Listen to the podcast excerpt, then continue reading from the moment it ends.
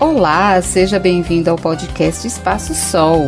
Eu sou a Solange Guastaferro, psicóloga clínica e terapeuta holística com as técnicas de Reiki e constelação familiar. Eu faço esse podcast com assuntos relacionados à psicologia, falando de nossos pensamentos, emoções e comportamentos, para que no final você se sinta melhor. Hoje vou falar sobre inteligência emocional. Do que se trata? É a habilidade de responder efetivamente às situações desafiadoras da vida. E a vida está o tempo todo nos trazendo situações desafiadoras, tais como mudanças, conflitos, adversidades, a necessidade de fazer coisas que não gostamos de fazer, lidar com uma pessoa difícil, pressões no trabalho. E nesse ano de 2020, a mais difícil e adversa situação que nunca em nossos piores sonhos imaginávamos viver: a pandemia e o isolamento social. A inteligência emocional é saber lidar com essas situações que vão nos impulsionar a chegar onde desejamos chegar.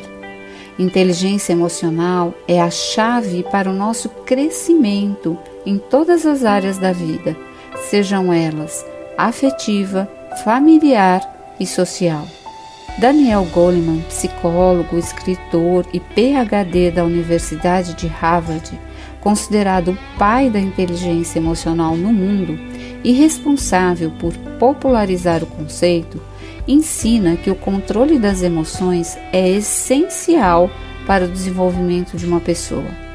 Segundo Goleman, a inteligência emocional pode ser categorizada em cinco habilidades.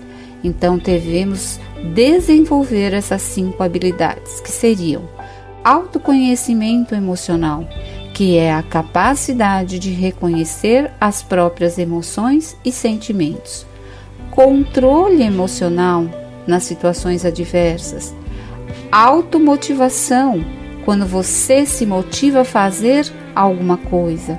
Reconhecimento das emoções em outras pessoas, a desenvolver a empatia. E, por último, ter bons relacionamentos interpessoais. E como fazemos para desenvolver a inteligência emocional?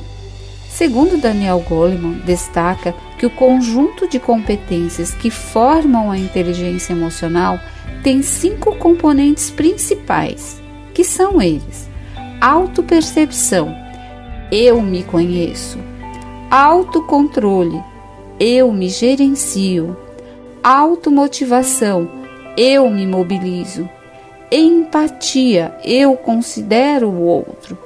Práticas sociais, eu gerencio os outros. Portanto, não basta o indivíduo ter um QI elevado, ter formações até internacionais, ter habilidades cognitivas, porém sem um consciente emocional de como lidamos com nós mesmos, com os outros e com as situações desafiadoras da vida, não iremos chegar muito longe. Portanto, vamos desenvolver a nossa capacidade emocional.